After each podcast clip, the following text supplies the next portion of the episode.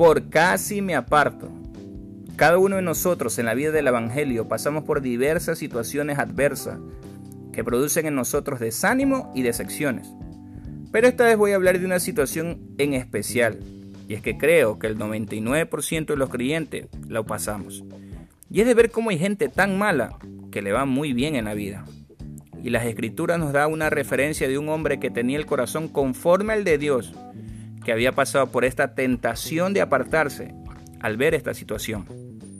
En el Salmo 73 David dijo, en cuanto a mí, casi se deslizaron mis pies, por poco resbalaron mis pasos, porque tuve envidia de los arrogantes, viendo la prosperidad de los impíos.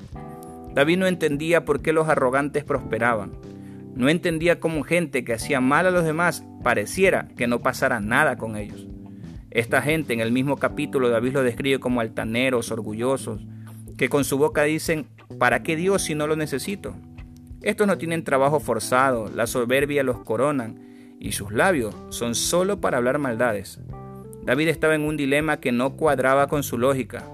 No podía entender cómo este tipo de gente era próspera a pesar de todo lo mal que hacía.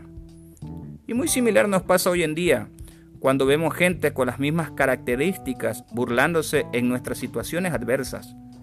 Gente que habla con arrogancia, creyendo que todo lo que tiene es por ellos.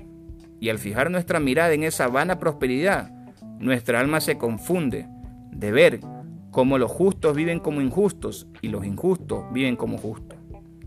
La incoherencia de la vida había provocado en David por casi apartarse.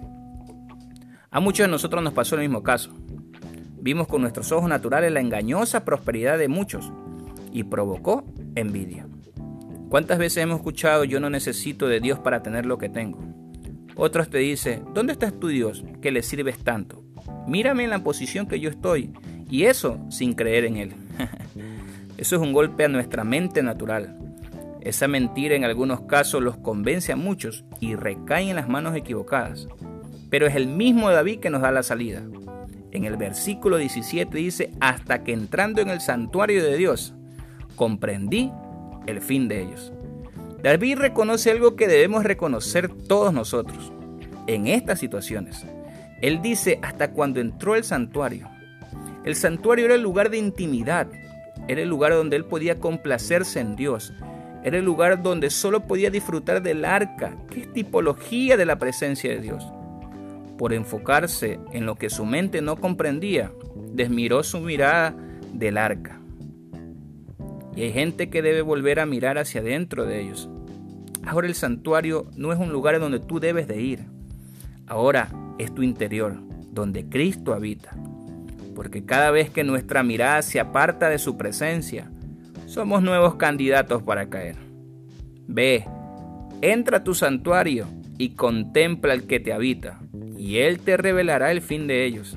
Recuerda esto, no todo lo que brille es oro, y no todo lo que ven tus ojos es real. Bendecidos.